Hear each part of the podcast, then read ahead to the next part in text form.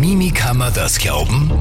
Der Faktencheck-Podcast, hostet bei 886. Hallo und herzlich willkommen zu unserem brandneuen Podcast-Format. Und zwar der Faktenchecker-Podcast von Mimikama und von 886 gemeinsam. Ich bin der Timpel und bei mir an der Seite André Wolf von Mimikama. Hi. Ja, hallo, ich grüße euch alle. Das ist jetzt ein ganz neues Format, nicht Podcast, das gibt schon länger, aber das hier, was wir auf die Beine stellen, ist, haben wir uns beide irgendwie überlegt, in der jetzigen Zeit wichtiger denn je eigentlich. Nicht, dass es nicht schon einige Plattformen gibt, die Fakten checken, aber natürlich versucht man die Fakt Checks auf so viele Plattformen und so viele Verbreitungswege wie möglich zu bringen.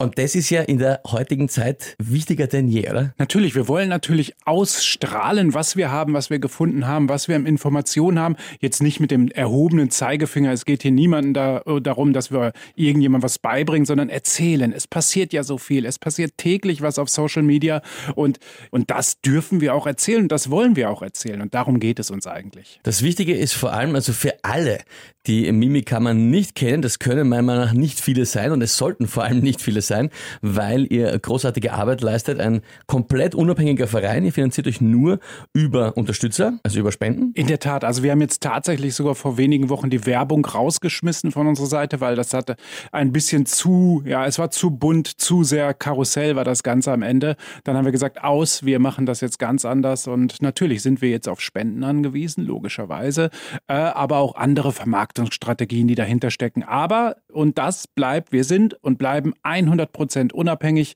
und das wird auch in Zukunft so sein. Also das ist mal ganz, ganz wichtig und an der Stelle als ein langjähriger Nutzer äh, eurer Plattform, der da schon sehr, sehr viel drauf gelesen hat und der äh, jetzt mich auch sehr freue darüber, dass wir diesen Podcast hier machen können gemeinsam, sage ich einmal Danke für eure Arbeit und für alle, die da so viel Energie reinstecken, dass ihr täglich so viele Geschichten euch anschaut und da die Fakten dahinter prüft und vor allem noch dazu muss man sagen, das Wichtige ist ja auch, weil du gesagt hast, nicht mit dem Zeigefinger, es heißt ja nicht Mythbusters oder irgendwas zerschlagen, sondern es heißt Faktencheck. Es ist wirklich das neutrale Schauen an jeder Geschichte, was ist dran? Wenn was dran ist, berichtet ihr das nämlich genauso, wie wenn an etwas nichts dran ist. Das ist ja das ganz Wichtige, ohne vorherige Agenda. Das ist ja das Spannende. Das wird uns ja auch häufig nachgesagt, wir würden, das wäre unsere Meinung. Das ist ja völliger Quatsch. Ja, das, ja. was ich schreibe, das, was ich herausfinde, das ist ja nicht zwingend meine Meinung. Es kann sogar das Gegenteil sein.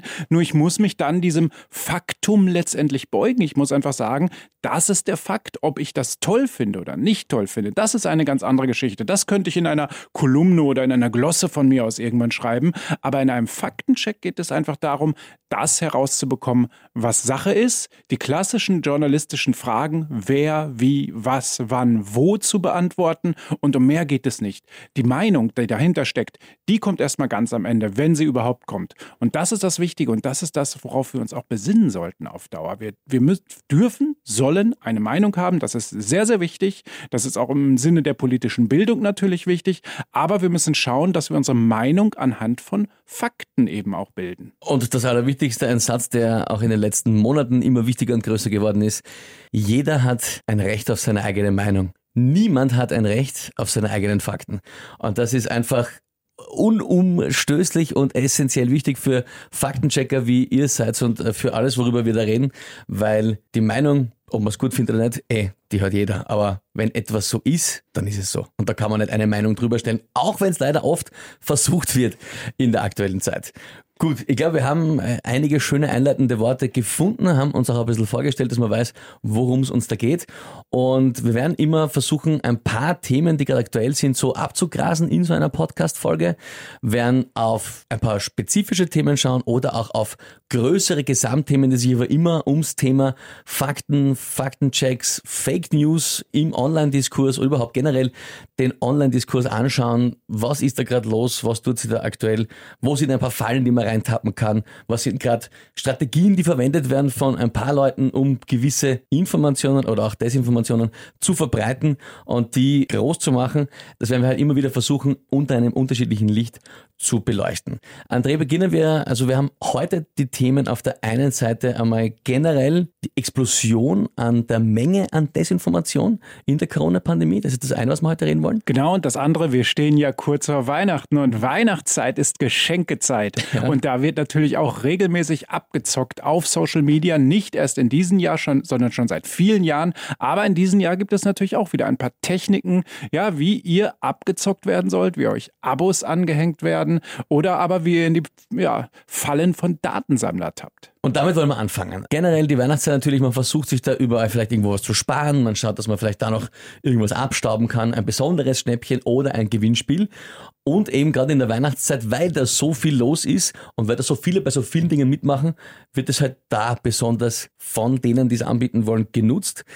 Wie genau schaut das aus? Worauf muss ich da aufpassen, wenn ich unterwegs bin? Ja, wir kennen das ja seit Jahren, diese, diese wunderbaren Gewinnspiele. Da wird einem versprochen, du brauchst nur etwas liken, etwas teilen oder eine Message auf WhatsApp weiterleiten und dann kannst du etwas gewinnen. Im Moment ist das ziemlich häufig hier in Österreich beispielsweise. Angeblich würde DM, der Drogeriemarkt, so ein Gewinnspiel machen. Wir kennen das auch aus Deutschland. Da ist es Rossmann, der Drogeriemarkt, wird was machen. Okay. Äh, und dann könne man dort ja Gutscheine gewinnen. Ist ja eine tolle Sache. So ein Weihnachtsgutschein, wer möchte den nicht haben? Und mhm. was hat man zu verlieren, wenn man mitmacht? Das denken wir uns natürlich in dem Moment immer.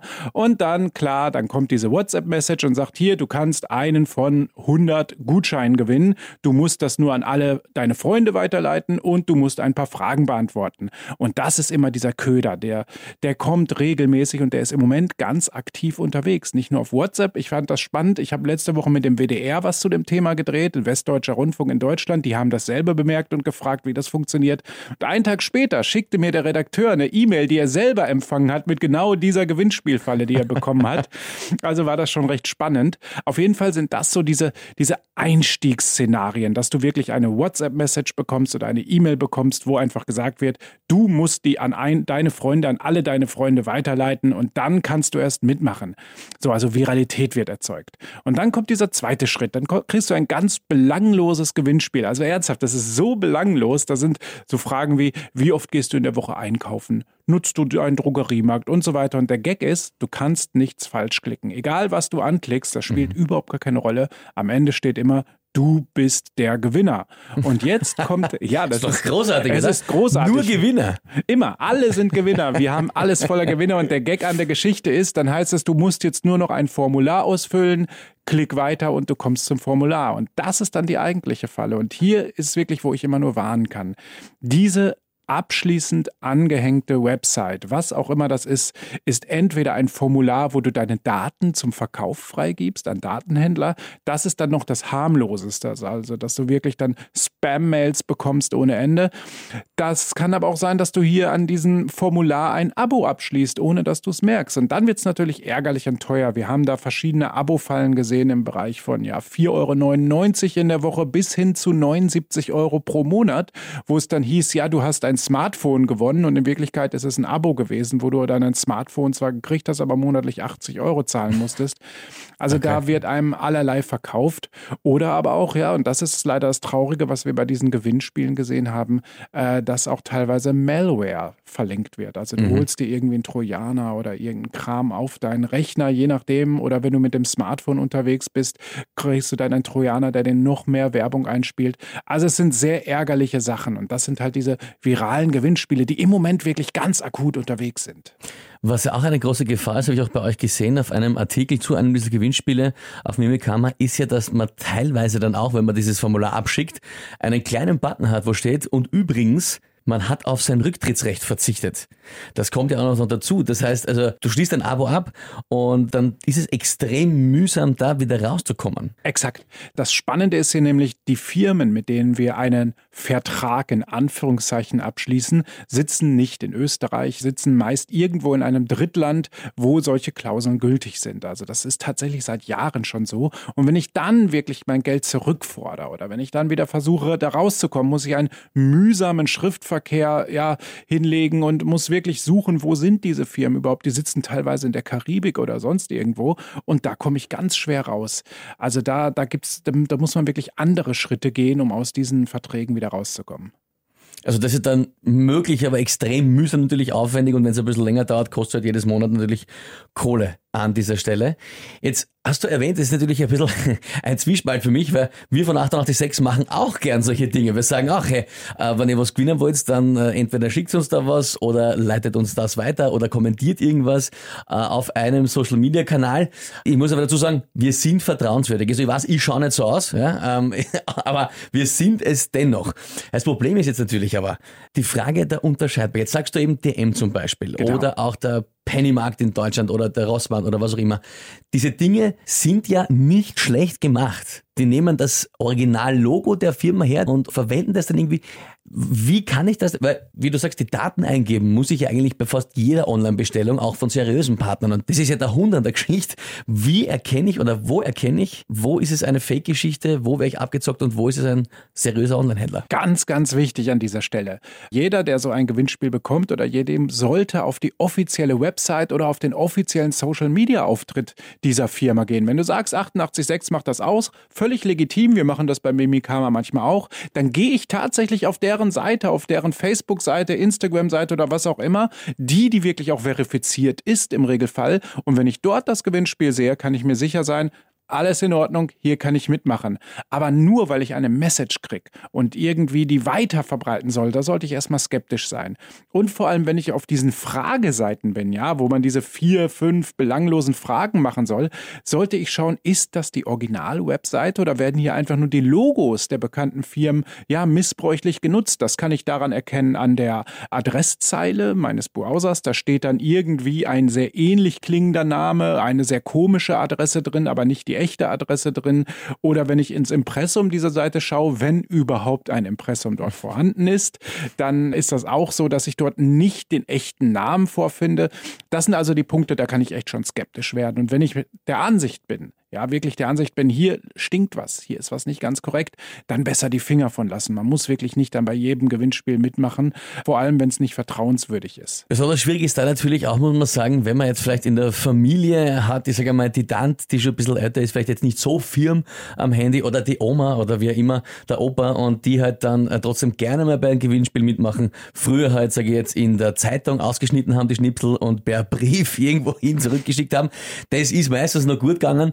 Ähm, da muss man natürlich auch, glaube ich, halt ein bisschen drauf schauen, vielleicht gerade jetzt in der Weihnachtszeit eh auch Kontakt mit der Familie, vielleicht ein bisschen hinweisen, du aufpassen, gell, wann du irgendwas kriegst. Also die werden wahrscheinlich nicht auch podcast-affin sein, aber erzählt es ihnen bitte weiter in eurer Verwandtschaft, äh, in eurer Bekanntschaft, auch denen, die vielleicht nicht eben ganz so technikaffin sind nicht auf alles einlassen, was da jetzt kommt, auf WhatsApp unbedingt aufpassen, wo man hinklickt, was man tut das kann bitter und teuer werden. Und zwar sehr, sehr schnell. Genau, da kann ich abschließend noch den Tipp wirklich geben. Wenn ihr da aus diesen Verträgen oder sonst nicht rauskommt und ihr habt auf eurer Handyrechnung diese Abbuchung, geht zu eurem Anbieter, geht zu, wo ihr auch immer seid, ist das A1, Magenta oder 3 oder wie sie alle heißen, geht hin, zeigt Ihnen das und dann kann man eine sogenannte Drittanbietersperre einrichten lassen. Das bedeutet, die können die Beträge nicht weiter abbuchen, diese Firmen, egal was ihr da im Internet oder sonst wo mal ein Häkchen gesetzt habt. Und damit ist dann wirklich Ruhe und das kann ich echt nur wärmstens ans Herz legen. Das ist schön, weil du hast mir gerade wunderbar die letzte Frage schon vorweggenommen. Das war, was ich noch sagen wollte, nämlich eben,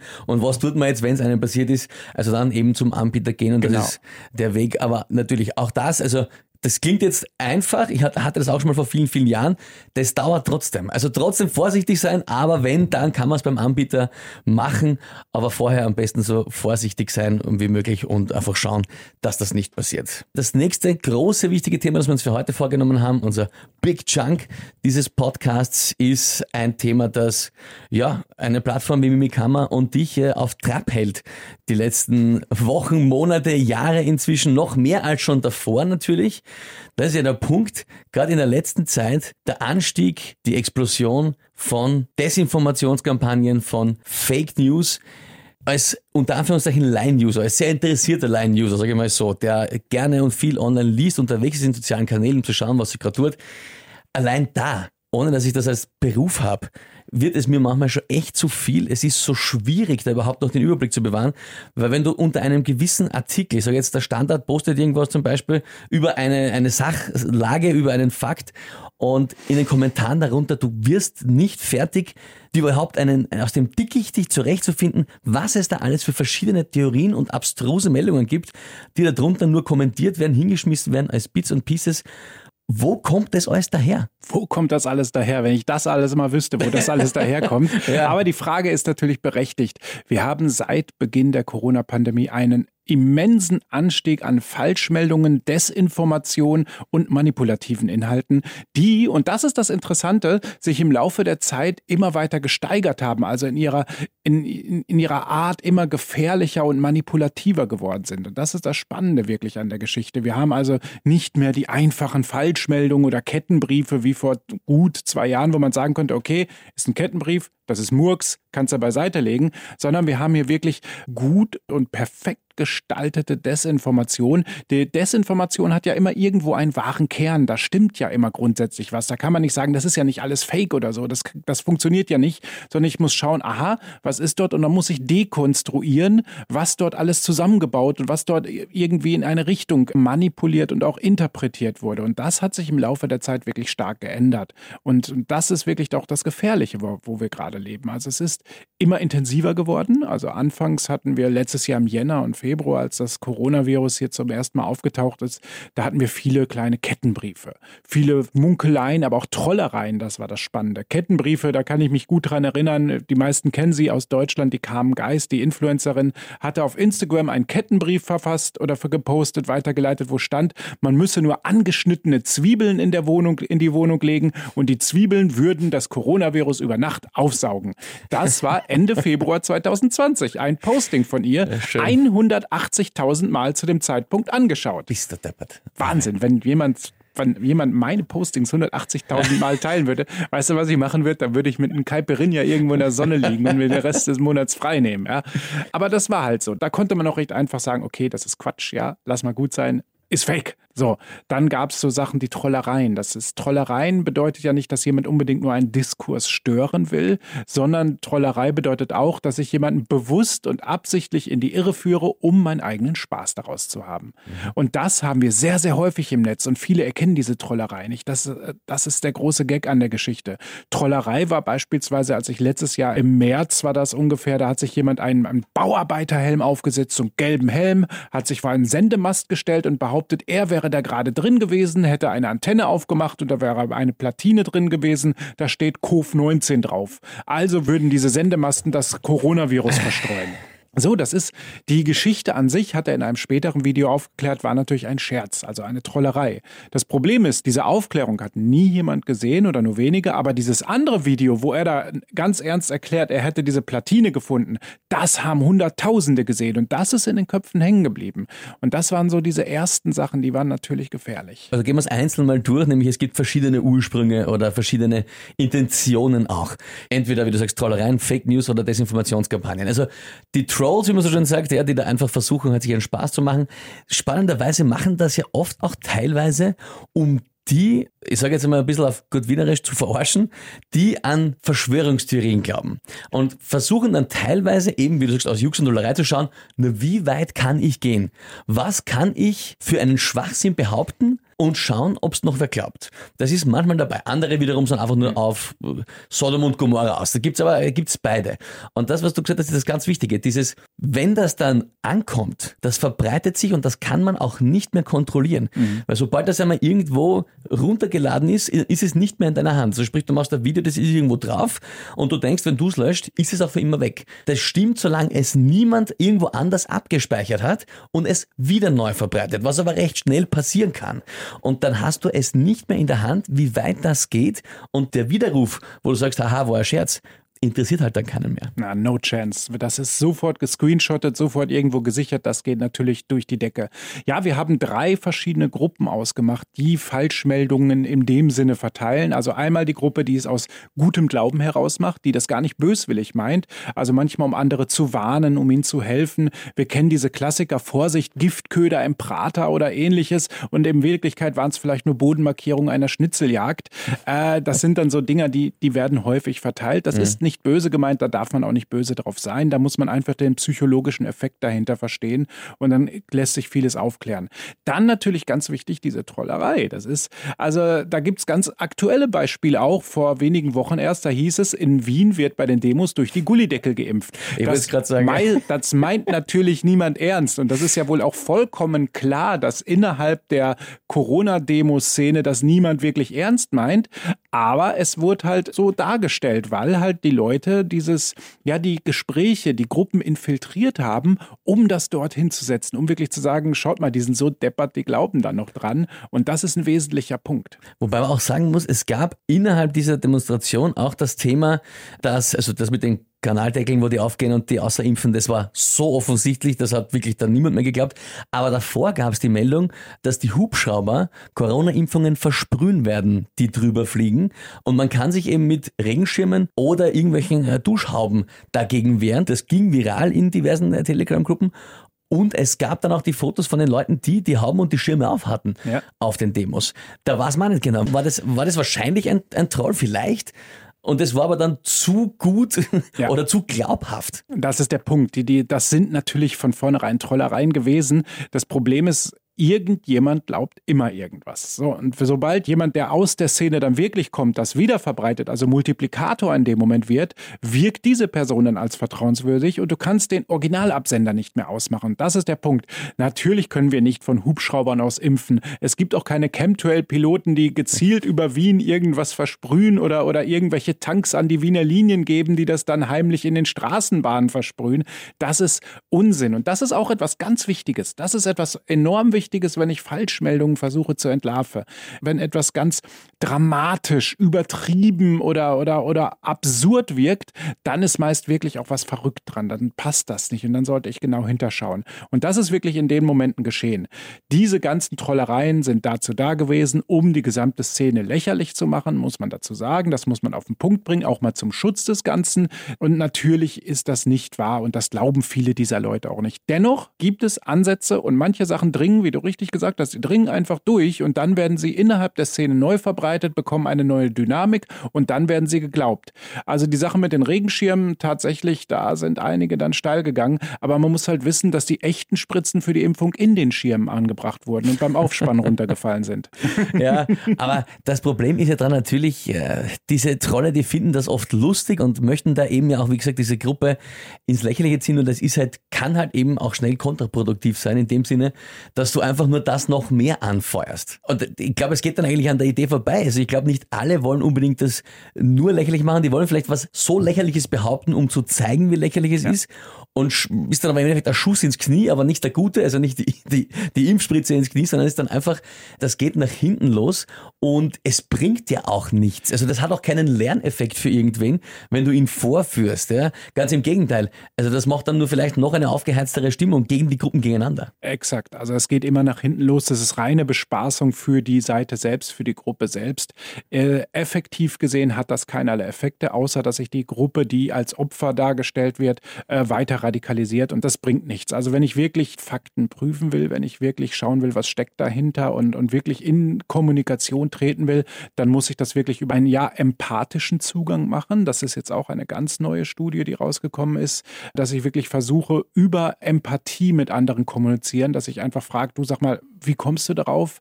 Warum vermutest du? Wo sind deine Quellen und so weiter? Dass ich halt diesen fragenden Ansatz habe und mich einfach reinversetze. Natürlich, wenn ich merke, dass jemand völlig abblockt und gar kein Interesse hat, äh, überhaupt in eine vernünftige Diskussion einzugehen, brauche ich mich da auch nicht drauf einlassen, muss man sagen. Dann sage ich, Cut, ist okay, geh mit Gott, aber geh, ja, und das ist alles cool irgendwo. Aber das ist halt ein wesentlich effektiverer Ansatz, in einem direkten 1 zu 1 Gespräch einen empathischen Ansatz zu suchen. Wir haben das ähm, auch hier über über 886, wenn wir senden, da kommen auch viel Feedback. Und es gibt für mich, ich versuche immer, wenn ich auf meinen Social Media Kanälen irgendwelche Antworten bekomme oder, oder Nachrichten, versuche immer mit den Leuten zu sprechen, sofern sie Zeit zulässt. Aber es gibt die Grenze, wenn ich sage, wenn wir uns über die Realität nicht mehr einig sind. Ja. Also wenn wir uns über die Grundfakten nicht einig sind und wenn du sagst, alle Ärzte sind geschoben, alles, alles ist gekauft, alles gezahlt, dann kann ich ja gar nicht mehr reden, weil wurscht, was ich sage, es ist gekauft, bezahlt, geschoben und gelogen und damit ist halt die Diskussionsgrundlage weg, weil wir uns nicht mehr über die Realität einig sind. Genau, da sind wir natürlich im Bereich der Verschwörungstheorien. Das ist jetzt ein unendlicher Bereich, da können wir gerne nochmal extra drauf ja, ja, eingehen, weil wir seit Thema, ja. wirklich eine wahre Renaissance der Verschwörungstheorien haben, die unwahrscheinlich interessant und spannend ist auf der einen Seite natürlich, aber auch gleichzeitig gefährlich ist, weil sie die Faktengrundlage entzieht. Natürlich kann ich sagen, die ganze Welt hat jetzt das Coronavirus äh, erfunden und, und alle Ärzte hocken damit drunter. Das ist so, sind so typischen Basiselemente einer Verschwörungstheorie und die kommen hier zum Greifen. So, und dann habe ich natürlich andere Probleme, wenn ich mit jemandem diskutiere, der das behauptet oder die das behauptet. Da kann ich nicht mit Fakten kommen. Das funktioniert überhaupt nicht, weil in dieser Welt Fakten nicht interessieren, sondern Narrative interessieren. Und da muss ich dann halt schauen, will ich mich, kann ich mich, bin ich dazu überhaupt in der Lage, auf so eine Diskussion einzugehen? Oder brauche ich da Hilfe? Nehmen wir mal an, es sind Verwandte, wie auch immer, die, die da reingekippt sind und ich möchte mit denen noch gerne weiter kommunizieren, dann sollte ich mir natürlich Hilfe suchen. Ich muss selber gestärkt werden, ich muss verstehen, was da passiert. Oder ist es einfach irgendjemand, den ich nicht kenne, wo ich dann sage, lass gut sein, wir brechen hier ab an der Stelle. Aber dieses Thema werden wir auch in einem unserer nächsten Podcast-Folgen gleich groß besprechen, weil das ist ein extrem spannendes Thema, oh, eben ja. diese Renaissance der Verschwörungstheorien, auch wie groß die sind, was dazu kommt. Aber bleiben wir bei dem Aufploppen der Desinformationen und der unter Anführungszeichen Fake News, was auch immer das heißt, wo das als äh, seinen Ursprung hat, warum das jetzt so stark wird und so groß und sich so weit verbreitet. Wir haben auch jetzt gerade gesprochen zum Beispiel über die Hubschrauber, die die Impfung per Sprühnebel ablassen und ich habe das ähm, auf Social Media dann gesehen, dass jemand äh, gesagt hat drunter, naja, ja, in Österreich ist das vielleicht nicht so, aber in den USA ist das ja wirklich so. Ja? Ähm, also so quasi die Erklärung, na, da hast du eh recht, aber dort ist es ja eh so. Das ist eine Geschichte, die halt von dort zuerst erzählt worden ist und was ich ein bisschen nachvollziehe, ist so dieser, dieser Weg dieses Begriffs Fake News mhm. und auch diese Legitimation von alternativen Fakten unter Anführungszeichen, die schon ein bisschen aus den USA kommen, noch von der Trump-Ära und der Zeit, der das als Präsident der größten Supermacht der Welt noch immer äh, gesagt hat, es gibt Fake News und es gibt Alternative Facts. Ja. Und das hat dem eine so unglaubliche Legitimation gegeben, dass das ab jetzt inzwischen gefühlt schon eine Art Mischung ist zwischen du hast deine Fakten und ich habe meine, was ja gar nicht gehen kann. Das ist irre. Das moralische Minimum hat sich irgendwo verschoben, seit wirklich Trump sich dahingestellt hat, vor allem ganz maßgeblich und gesagt hat, you are fake news und diese alternative Realität und alles. Ich muss gestehen, das kannte ich so vorher auch gar nicht. Es gab immer irgendwie eine Grundlage, die, die war wissenschaftlich basiert im Regelfall, auch moralisch minimal basiert und das war dann in Ordnung. Da haben wir uns getroffen. Und das ist jetzt völlig verschoben. Das heißt, es gibt viele Menschen, die diesen Werten weiterhin anhängen, was gut und richtig ist, und andere sagen, stopp, es gibt ja eine ganz andere Tür und da gehe ich hin und das ist jetzt meine Welt dort. Und wenn diese Plattform oder diese Basen nicht mehr aufeinander passen, dann haben wir auch keine Gesprächsgrundlage mehr, wo wir uns treffen können. Das heißt, wir müssen wirklich definieren, wo kommen wir zusammen, wo sind unsere gemeinsamen Nenner und wie funktioniert es, dass wir dort miteinander kommunizieren können. Denn das ist ein wichtiger Punkt. Wir wollen uns ja überhaupt nicht den Schädel einschlagen. Im Gegenteil, wir wollen ja ganz friedlich, normal alle zusammen weiterleben. Das ist ja unser aller Ziel. Und da bedarf es natürlich, dass wir weiterhin miteinander kommunizieren und natürlich auch eine Gesprächsbasis haben. Und das Grundverständnis auf eine gewisse Basis, dass man sich sagt, okay, auf der operieren wir jetzt und von der aus reden wir und gehen wir aus über alle Gespräche, aber eben die Legitimation nicht nur durch den äh, damaligen US-Präsidenten Trump, wir haben es dann auch in Österreich gehört. Wir haben dann auch in ja. Österreich gehört von Sebastian Kurz damals, zweifacher Altkanzler inzwischen, hat gesagt, auch alternative Fakten. Der hat das eins zu eins übernommen und mhm. allein nur, dass der Bundeskanzler so etwas sagt, gibt dem den Begriff und diese Ausflucht in, na, es gibt die einen Fakten und die anderen. Also diese Version wird damit legitim, wenn das ein Bundeskanzler sagt. Ganz gefährlich. Wir haben früher den Begriff Lügen genutzt, muss man mal ganz klar sagen. Ja. Der, den Begriff nutzt ja kaum noch jemand. Ich meine, es ist ja auch natürlich juristisch problematisch, wenn ich jemand unterstelle, dass er oder sie lügt. Das ist das eine. Aber der Begriff des Lügens ist gar nicht mehr da. Und wenn jemand eine Unwahrheit erzählt, dann hat die Person gelogen. Da habe ich früher als Kind, ja, wurde ich sanktioniert, um es mal nett auszudrücken.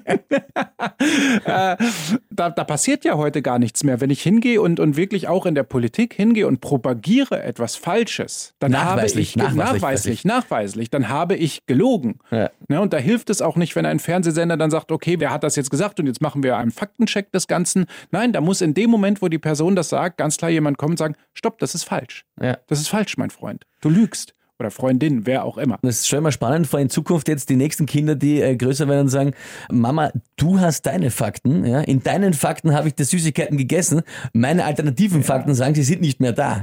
ja, sie sind von ganz allein in meinen Mund gewandert. Ja, aber ich, ich, weiß es nicht. Ja, ja das, das ist natürlich ein riesengroßes Problem und geht aber Hand in Hand mit dem, was wir jetzt besprechen wollen, nämlich diese ganzen Desinformationsgeschichten und Fake News und Anführungszeichen, die ja dann auch als so legitimiert verkauft werden. Weil man sagt, na aber schau, das sind halt andere Fakten. Das wird halt so hingestellt, als ja. würde das das irgendwie legitimieren, obwohl es einfach falsch ist. Und ja? jetzt kommen wir natürlich in die Richtung des gefährlichen Punktes. Es wird natürlich politisch motiviert ausgenutzt. Das müssen wir ganz klar auch sagen, dass wirklich gerade ein bestimmtes Netzwerk an Medien, Inter Internetmedien, bewusst Informationen falsch interpretiert, bewusst Einzelmeinungen forciert und sie als überstark darstellt. Wir dürfen nicht vergessen, wir haben ja einen erschlagenen wissenschaftlichen Konsens. Der ist nun mal da, gerade in Bezug auf das Coronavirus. Der ist so erschlagen, dass, dass eigentlich diese Kleinmeinungen nicht relevant sind. Und jetzt haben wir dieses Mediennetzwerk an kleinen Blogs und, und, und die bewusst manipulieren. Die suchen jetzt nach Einzelfällen. Dieses Cherrypicking, Rosinen raussuchen, wie wir sagen würden, und propagieren diese Einzeldarstellung, die Einzelmeinung überproportional häufig, sodass sie omnipräsent wirken. Also als ob sie überall und jederzeit da wären. Und das ist ein Problem, weil in dem Moment wird der Konsens, der da ist, also die Einigkeit in der Wissenschaft wird ausgeblendet oder gar verschwiegen.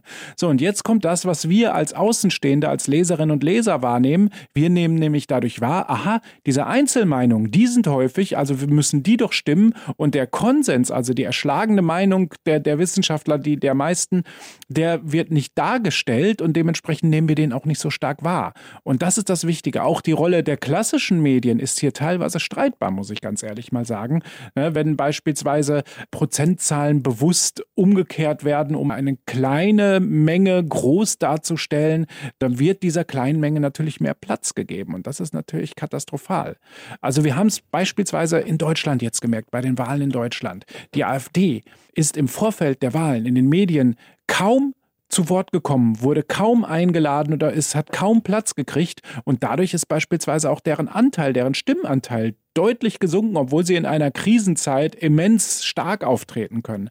Also es ist immer je nachdem, wie viel Platz diverse Sachen in Medien auch bekommen, desto mehr werden sie diskutiert. Und da muss ich gucken, ist der Raum den ich biete für solche Themen, schon zu groß? Muss ich ein bisschen zurückfahren? Und warum mache ich das? Und das ist immer ganz wichtig. Das ist auch als aktuelles Beispiel natürlich der Brief der impfkritischen Ärzte, der 200, die das da nicht immer ganz waren, dass eben 0,4 Prozent der Ärzte in Österreich sind. Ja? Erstmal das und dann muss man auch schauen, was sind das für Ärzte? Haben wir es dort mit Virologinnen und Virologen zu tun, deren wirklich wichtiges Thema das ist? Oder sind es welche, die aus einem ganz anderen Bereich kommen, die teilweise gar keine wirkliche Qualifikation dazu haben. Und das ist bei diesen 199 Personen tatsächlich der Fall. Die sind im Großen und Ganzen gar nicht spezialisiert auf dieses Fachgebiet. Ja, ich gehe jetzt auch nicht hin und repariere Autos, davon habe ich gar keine Ahnung. Deswegen ist das ja völliger Unsinn in dem Sinne. Aber da war jetzt genau der Punkt, wo wir sagen, wir sind beim äh, zweiten Punkt, wo kommen sie her? Warum mhm. werden diese Desinformationen lanciert und auch so forciert? Politische Motivation oder aber auch kann man dann, ich meine, es sind oft politische Plattformen, die halt getan sind als Nachrichtennetzwerke, wie auch immer man das dann bezeichnen will. Aber natürlich, es hat sich auch vor allem durch die sozialen Medien sehr verstärkt. Man kann halt mit diesen unter Anführungszeichen geheimen Wahrheiten, diesen verdeckten Wahrheiten, die bei den Systemmedien unter Anführungszeichen nirgendwo zu finden sind, natürlich eine große Aufmerksamkeit erzeugen, weil, hey, pass auf, ich verrate jetzt die Wahrheit, ja, bei uns hörst du die Experten, die du sonst nirgends hörst, mhm. was einen guten Grund hat, aber wenn du sie hier dann hörst und auf diese Einzelmeinungen, wie du sagst eben, dann dich forcierst, dann bekommst du halt die Klickzahlen und das ist im Endeffekt Geld wert. Geld. Wir reden hier von einer riesen Industrie oder überhaupt von viel Geld, einer Wirtschaft, die dahinter steckt. Äh, und wenn es nur eine Wirtschaft an Stimmen ist in dem Sinne. Ja, es wird natürlich auch Geld gemacht. Wir dürfen nicht vergessen, dass auch in dem Bereich der sogenannten ja, alternativen Medizin, was ja Unsinn ist. Es gibt nur eine Medizin in dem Sinne, die wirkt. Äh, dass da auch viel Geld gemacht wird mit irgendwelchen Pulverchen, mit irgendwelchen Steinchen, mit irgendwelchen anderen Versprechen oder sonst was. Und die Dinger sind teuer letztendlich. Und das wird natürlich auch forciert. Das soll verkauft werden. Und wenn ich dann in einschlägigen Gruppen bin, ob auf Telegram oder sonst wo, werden immer wieder Links zu diversen Shops oder so äh, eingebaut, wo ich dann diese Sachen kaufen kann. Und ja, da steckt viel Geld hinter, enorm viel Geld. Und das ist ein wirtschaftliches Interesse natürlich auch. Und das ist aber das, was extrem oft für mich spannend ist und immer wieder mir Schmerzen bereitet im Kopf, weil das ist natürlich sehr oft ein Hauptargument, äh, das für die große Verschwörung, dass das alles Geldmacherei ist, weil mhm. die Pharmakonzerne damit Geld verdienen und wer auch sonst nicht alles, die Nudelhersteller und die Heidelpapierhersteller, wer auch immer und die Maskenproduzenten, alle werden reich damit und deswegen gibt es überhaupt diese ganze Pandemie. Und auf der anderen Seite wiederum, da wo nämlich es wirklich in, zu einem gewissen großen Teil um Geld geht, um die Ausspielung, um Klicks mit Werbebanner, mit eigenen Shops natürlich. Ja. Da bin ich immer ganz hakelig, wenn irgendwo eine Nachrichtenseite dann auch gleichzeitig die Shops hat, wo sie dann alle Alternativen anbietet. Statt Impfung und statt was auch immer alles, äh, haben sie gleich jede Menge Wundermittel, die nur 70 Euro pro Kapsel kosten oder was auch immer.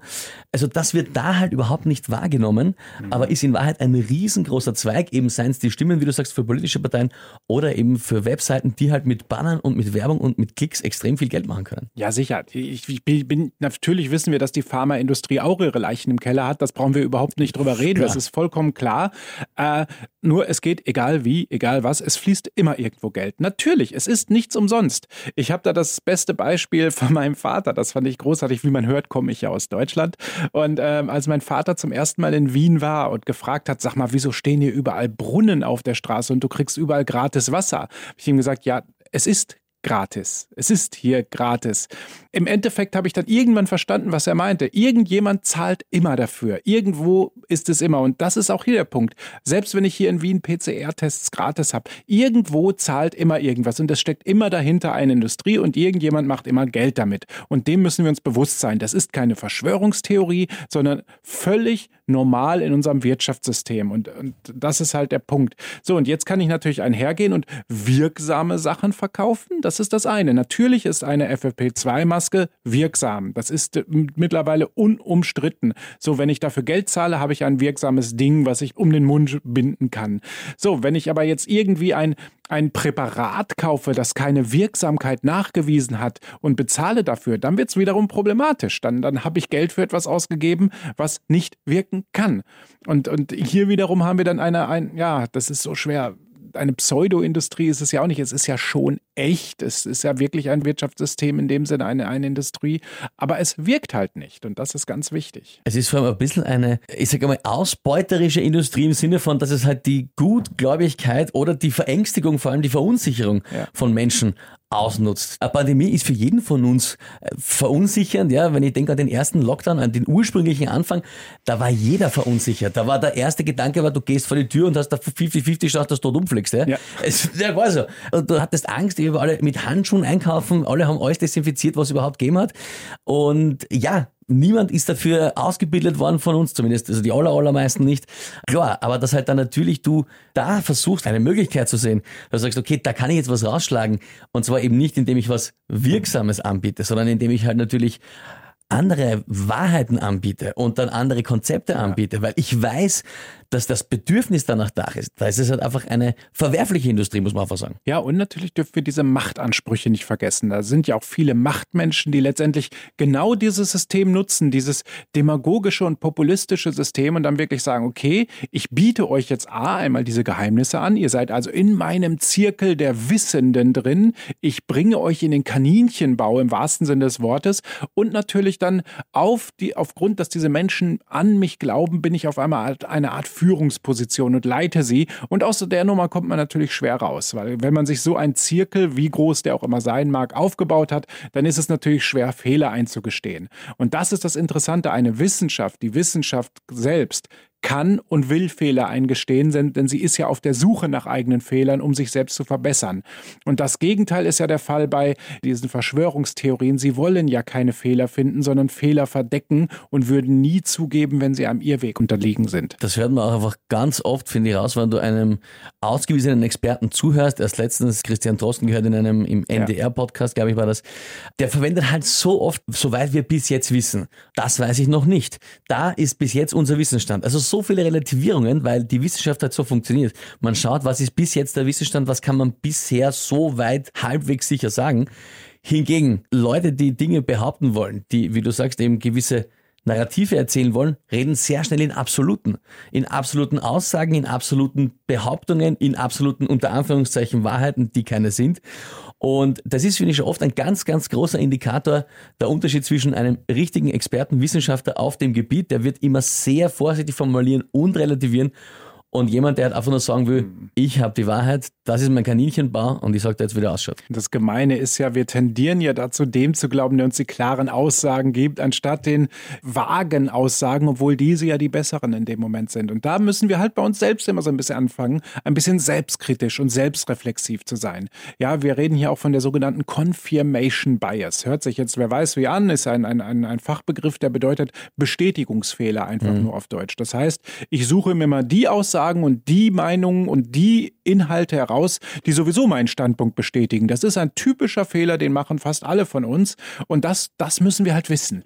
Wir müssen wissen, dass dieser Bestätigungsfehler da ist. Wir müssen wissen, wann wir selber da reintappen. Und wir müssen uns selber auch so ein bisschen dazu animieren, zu sagen, okay, ich möchte jetzt einfach mal schauen, stimmt das wirklich meine Überzeugung oder gibt es tatsächlich einen Fakt, der das widerlegt? Und ich muss sagen, okay, ich habe mich bisher geirrt, aber das ist nicht weiter schlimm. Ich habe was gelernt und gehe jetzt diesen Weg und, und lerne weiter. Und das ist aber natürlich Confirmation Bias wird leider aktuell auch durch die sozialen Medien teilweise noch gefördert und befeuert. Ultra stark. Durch die Algorithmen, was dann wiederum ein Grund ist, warum in diesen Echokammern, die da entstehen durch die Algorithmen, halt immer mehr Verschwörungstheorien aufkommen, die halt auch immer weiter verbreitet werden und sich dann, wie du auch immer sagst, weiterentwickeln. Also das heißt, die fängt so an, dann kommt was dazu, dann kommt noch was dazu und dann kriegt das so eine Dynamik. Und das passiert eben aufgrund der Algorithmen von zum Beispiel Facebook, weil die zeigen mir das an, was ich gerne sehe. Das ist das Sinn der Social Media Plattform überhaupt. Sie wollen ja, dass wir bleiben. Sie wollen uns ja an sich binden und dementsprechend immer die Inhalte zeigen, mit denen wir gerne interagieren. Und, und natürlich wissen die Plattformen genau, welche Interessen ich habe, ganz klar. Das ist ja auch nicht weiter schwer. Und dementsprechend kriege ich das eingeblendet. Ich sehe mich selbst darin wieder. Ich interagiere mit dieser Bubble. Dieser Effekt ist jetzt nicht so, so dermaßen stark, aber er ist stark genug, so dass ich da bleibe und davon überzeugt bin, dass ich das Richtige sage. Denn ich kriege von meiner Umwelt, je nachdem welchen Gruppen ich bin, auch auf Telegram oder sonstigen Messengern, genau das zurück, was ich auch hineingebe und dementsprechend fühle ich mich wohl und zufrieden. Also man hat eine Komfortzone letztendlich und eine Nicht-Komfortzone wäre halt, dass ich irgendwo hingehe, wo ich etwas anderes höre und dann schaue, aha, was stimmt, ich kann es abwägen, ich muss es testen, ich muss es prüfen. Das ist natürlich wesentlich schwieriger, zeitaufwendiger und auch nicht immer so angenehm. Es ist für unbequemer, das wollte ich gerade sagen. Ja. Weil da musst du dich ja mit dem beschäftigen, was du bisher gesagt hast, gedacht hast und dann vielleicht feststellen, ah, vielleicht habe ich einen Schatz gehört die letzten paar Wochen. Und wer will das schon? Ja, das kann passieren. Ja, also das, das ist aber extrem schwierig und dieses sich in die Bubbles entweder selber reinsetzen, wie du sagst, in Gruppen, Telegram-Gruppen sind natürlich besonders stark, wo ich schon im Vorhinein weiß, da wird mir unter Anführungszeichen nichts Unangenehmes präsentiert, weil ja die Gruppe genau in diese Richtung geht, wie ich es haben will und wie ich schon denke. Oder eben auch die Algorithmen, die dir halt sagen, hey, der Artikel hat dich interessiert, da zeige ich dir den anderen auch. Und es werden auch vor allem die sehr polarisierenden Artikel ausgespielt, also die, wo halt viel drunter diskutiert wird. Oder die mit einer extrem reißerischen Headline. Also sowas wie in Wahrheit Coronavirus nur, was auch immer, was war letztens ein Bakterium, keine Ahnung. Mhm. Also das halt, wo dann viel passiert, wo sich viel tut, das wird ausgespielt und je mehr ich auf das reagiere und klicke, umso eher sehe ich das. Und diese Effekte haben halt alle Social Media Plattformen. Wir dürfen nicht vergessen, YouTube hat extrem diesen Effekt. Das heißt, YouTube hat ja immer diese Playlist, die automatisch generiert und durchgerasselt wird. Und die ist sogar noch eskalierend oder kaskadierend. Das heißt, ich falle dort immer weiter rein und ich werde in immer absurdere Videos automatisch hineingeführt. Und da muss ich wirklich aufpassen. Da muss ich ganz klar aufpassen. Auch TikTok hat natürlich diesen Stream, wo mir die Videos eingeblendet, die mir inhaltlich gefallen. Und da muss ich natürlich auch aufpassen. Was sehe ich da? Wer spricht da? Wie vertrauenswürdig ist das letztendlich? Und TikTok gerade als so schnelllebige und dynamische Plattform mit den vielen kurzen Videos ist eine große ja, Gefahr nicht, sondern hat auch wieder seine ganz speziellen Anforderungen. Also ich muss wirklich genau aufpassen, was ich dort sehe und nicht wirklich jedem glauben. Also wir haben jetzt eben diese sozialen Medien, wo wir sagen, warum wird das immer größer, warum wird das immer mehr in den letzten Jahren? Wir haben die, die ein Interesse daran haben, sich mit diesen besonderen speziellen Inhalten, die auf den Mainstream-Kanälen nicht zu finden sind, besonders zu machen. Und dann haben wir noch die Trolls, jetzt nicht unbedingt die größte Gruppe, aber die gibt es natürlich auch. Was sind diese Gruppen wirklich? Also diese Personen, die einfach freundlich schützen wollen, dann haben wir diese Spaßgruppe letztendlich und dann haben wir diese eher gefährliche, politisch motivierte oder ideologisch motivierte Gruppe. Und das sind so diese drei verschiedenen Gruppen, die Falschmeldungen verbreiten aus ihren unterschiedlichen Antrieben heraus. Und jetzt als Frage, die mir so stellen natürlich, wäre das vor 20 Jahren in der Form so ohne Social Media und das Internet überhaupt möglich gewesen? Nicht in dem Ausmaß. Ja. Es gab es immer schon. Natürlich, wir haben ja alles keine neuen Effekte. Das ist etwas ganz Wichtiges. Die gesamten Effekte, die wir jetzt sehen, und die gab es immer schon. Aber wir haben nicht diese Möglichkeit vor 20 Jahren gehabt, dass wir alle auf einmal kommunizieren können, dass wir alle auf einmal zu Sendern werden. Das ist nämlich eine völlig neue Situation in der Kommunikation selbst. Also früher der Rundfunk selbst war in dem Sinne linear, so wie wir beide das jetzt hier machen. Wir sprechen und am anderen Ende hören Menschen das, aber sie können nicht interagieren. So, das ist der Punkt. Social Media hat das alles verändert und zwar hat, die, hat Social Media die Kommunikation vernetzt. In dem Moment, wo ich etwas ausstrahle oder poste, kann jeder darauf reagieren oder selber es wieder weiterleiten und wieder neue Reaktionen hervorrufen und wieder einen neuen Diskussionsherd anfachen. Und das ist etwas völlig Neues. Das heißt, Personen, die früher auch isoliert waren, die vielleicht immer schon radikal waren oder sogar extrem waren, waren aber isoliert und sahen sich nicht bestätigt, weil sie alleine da waren. Jetzt haben sie die Möglichkeit, sich auf Social Media und über Social Media zu vernetzen und andere Personen, mit denen sie sonst nie in Kontakt gekommen wären, zu finden und ein Gruppengefühl zu bilden. Und das ist etwas Neues. Und diese Dynamik, die kommt immer deutlicher und stärker zum Tragen. Und das ist natürlich der Fluch und Segen des Internets. Eigentlich ja großartig, dass so viel kommuniziert werden kann, ja. dass so viel Wissen zur Verfügung steht. Allerdings natürlich, es steht nicht nur das Wissen zur Verfügung. Es kann halt alles da drinnen stehen und dann auch vor allem geteilt werden über diese Kanäle und sich dann halt in eine Eigendynamik verwandeln, die dann dazu führt, dass wir jetzt da stehen, wo wir stehen, dass egal wo man hinschaut, egal unter welches Posting du schaust, auch auf privaten Profilen kommt es so oft vor, dass dann gleich darunter irgendeine alternative Theorie, eine alternative Meinung zu irgendwas lanciert wird, einfach einmal, wo man sagt, es, es geht in der, der postet ein Foto von seinem, weiß ich nicht, Frühstück und daneben steht, aha, ja, wollen wir frühstücken, weil wir sind geimpft oder irgend sowas und schon geht's wieder los. Also es ist ein Zustand, der teilweise wirklich schwer erträglich ist schon in den sozialen Medien. Ja, da sind wir jetzt im Bereich des Triggern angekommen. Den haben wir noch gar nicht angesprochen, dass, dass wir mittlerweile in vielen Fällen schon so stark radikalisiert sind, dass gewisse Schlagworte, gewisse Bilder ausreichen, dass sofort wieder ein Gespräch zu diesem Thema ausbricht. Und das finde ich ja immer das Fatale, wo ich immer denke und wo ich auch wirklich immer wieder aufs Neue predige, Leute, bisschen entschleunigen, manchmal ein bisschen ausatmen und nicht auf jeden Trigger reinspringen. Manchmal auch echt sagen, okay, wenn die Personen das jetzt versuchen oder wieder diese, diese Zeitung oder sonst was wieder versucht, da Öl ins Feuer zu gießen, ja, dann mache ich einfach nicht mit. Es ist wirklich so, alle Fakten, alle, alle Argumente liegen auf dem Tisch. Sie müssen nicht zum 2000. Mal diskutiert werden. Es ändert sich ja nichts, sondern muss ich irgendwann sagen, okay, ich weiß jetzt mittlerweile, worum es geht lass uns mal auch über was anderes reden. Und das ist nämlich sehr, sehr wichtig. Es ist nämlich im Moment extrem wichtig, dass wir wieder über die Gemeinschaft reden, über die, die Gesellschaft, über die Solidargemeinschaft. Denn du hast es eben schon angesprochen, es gibt so viele Unterschiede zum ersten Lockdown bis heute. Zum Beispiel, dass das Solidaritätsgefühl nicht mehr vorhanden ist. Im mhm. ersten Lockdown, wir hatten ein Solidaritätsgefühl. Ja? Ich weiß noch, wie ich den Zettel unten im Haus an den Aufzug gehängt habe, falls hier im Haus Leute sind, die nicht einkaufen gehen können oder sonst irgendwie bitte eintragen, wir gehen für euch einkaufen. Das, das gibt es alles gar nicht mehr, diese Hilfestellung oder wer schaut auf den anderen oder was machen wir, das ist vorbei. Und das ist schade. Wir sollten uns da wieder darauf konzentrieren, dass wir da wieder ein bisschen zusammenkommen. Um aber noch äh, abschließend noch was mitzugeben, was man jetzt aus unserem Blick auf die Ursprünge der verschiedenen Desinformationen und der verschiedenen äh, Fake News geben kann, was man schon, glaube ich, tun kann, auch im Sinne von den anderen nicht ausgrenzen oder liegen lassen, wenn er sowas postet oder einfach abschreiben, sondern vielleicht einfach ganz simpel schnell sich mal die Seite anschauen, wo das her ist oder wo das draufsteht und vielleicht nur ein paar Tipps geben. Schau dir mal das an, schau dir mal das an. Die und die Gründe habe ich, warum ich mit der Quelle zum Beispiel nicht ganz einverstanden bin. Das ist so ein Tipp, den ich zumindest selber versuche zu befolgen, dass man nicht von oben herab, sondern auf Augenhöhe einfach sagt, okay, ich setze mich auseinander mit dem, was du mir gepostet hast oder mir geschrieben hast, mir für eine Nachricht geschickt hast. Ich schaue mir das auch an, diese Quelle, aber dann sage ich dir, warum ich nicht unbedingt mit der Quelle ganz konform gehen kann und der nicht unbedingt vertraue. Das ist doch ein Weg, den man auch gehen kann, um sich vielleicht trotzdem noch irgendwie zu begegnen, auch wenn jemand schon in eine andere Richtung geht. Das ist ein sehr vernünftiger Dialog sogar.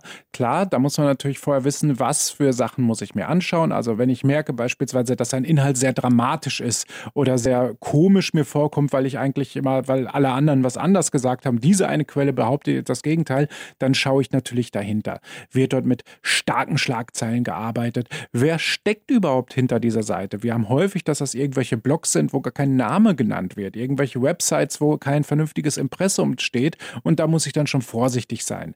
Dann sollte ich noch vergleichen über Suchmaschinen, wer hat noch darüber geschrieben und wie wird darüber geschrieben. Ich kann mir als Faustregel merken, je undramatischer jemand schreibt, desto nüchterner und informativer ist die Quelle. Also wir haben einen großen Bereich des sogenannten Meinungsjournalismus, der natürlich gerne über übertreibt, weil er natürlich sich verkaufen will. Aber wir haben natürlich auch einen Informationsjournalismus, der leider etwas langweiliger ist. Das ist nun mal so. Aber wenn ich Informationen haben will, dann muss das Entertainment so ein bisschen zur Seite rücken und dann kriege ich halt ein Mehr an Informationen irgendwo. Und dann kann ich halt mit anderen diskutieren und sagen, okay, das, was du mir gerade genannt hast, ich habe einen anderen Text zu dem Thema gefunden, auf einer informativeren Stelle, ohne jetzt viel Meinung oder ohne Boulevard oder sonst was. Und da wirklich dann freundlich aneinander sich antasten und einfach mal über einen Inhalt reden. Und vor allem sich auch eben anschauen, was wir eben gerade gesagt haben aus welcher Ecke kommt denn das? Ja. Was ist dahinter zu vermuten am wahrscheinlichsten und auch diese Vermutung und Gedankengänge offen teilen und offen drüber reden. Wenn jemand sagt, du, schau mal, die Seite, die du mir geschickt hast, da ist gleich daneben, neben dem Artikel, ein riesengroßer Link mit Shop und alles, was in dem Artikel genannt wird, kannst du halt auch sofort dort kaufen.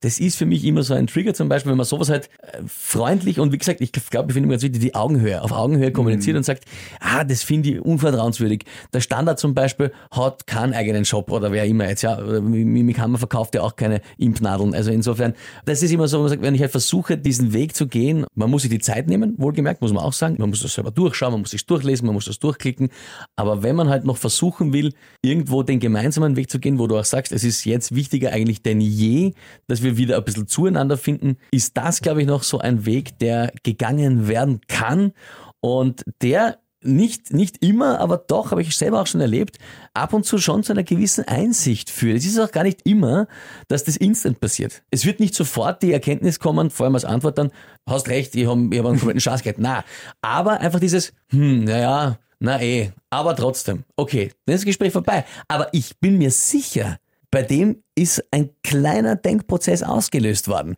weil er einfach sagt, hm, naja, okay, trotzdem, aber jetzt überlegt er halt einmal, jetzt schaut er vielleicht selber nochmal, ob er mir dann vielleicht nochmal schreibt oder ob er es mir überhaupt sagt, ist nicht der Punkt. Aber wichtig ist ja einfach, dass man die Denkprozesse auslöst. Genau, das ist der wichtige Punkt. Und kurz bevor jetzt irgendwelche Hater auf uns eintrommeln, wir, Mimikama hat einen Webshop, wir verkaufen T-Shirts und yeah, Pullover. ich habe es nämlich schon gewusst. Nein, ich habe auch einen T-Shirt-Shop. Eh, aber wir verkaufen. Nein, nein, ich weiß, was du meinst. Es Lecker, themengebundene Produkte, Natürlich, äh, ja, ja. die genau aus dem Anlass dann auch verkauft werden. Das ist der wichtige Punkt. Und noch ein letztes abschließende Info von mir zu tendenziös seriösen Webseiten, wenn ihr auf die Übersichtsseite dieser Websites schaut und ihr seht, es geht immer nur um dieses eine verdammte Thema und immer nur in die gleiche Richtung, dann wisst ihr schon, das ist eine tendenziöse Website. Da habt ihr nicht irgendwie ein, ein informatives Abwägen zu erwarten, sondern es geht immer nur in eine Richtung und das ist natürlich eine problematische Quelle. Ich glaube, das ist ein sehr gutes äh, Schlusswort, wo wir auch wirklich einen kleinen Aufruf mitgeben haben können, hoffentlich zumindest. Äh, liebe Leute, das war die erste Folge unseres neuen Podcasts von Mimikama mit André Wolf und von mir, der Timpel von 886 unter anderem oder auch viel von Social Media, da kann man auch viel von mir sehen, genauso wie von Mimikama. Und ja, würde uns freuen, wenn ihr uns Bescheid gebt auf irgendeinem Weg, ob es euch gefallen hat, ob es euch taugt, ob wir das weitermachen sollen. Wir täten schon gern, glaube ich. Also mir hat Spaß sicher, gemacht. Ja, sicher. wir waren hier. dabei. Ich glaube auch. Gebt uns Bescheid und dann werden wir einfach öfter über unterschiedliche Aspekte sprechen von Online-Diskurs, Fakten online, Faktenchecks online und natürlich auch Einzelthemen wie zum Beispiel die Gewinnspiele. Auch da immer wieder beleuchten, was sind aktuelle Themen, die wichtig sind. Dankeschön und bis zum nächsten Mal. Tschüss.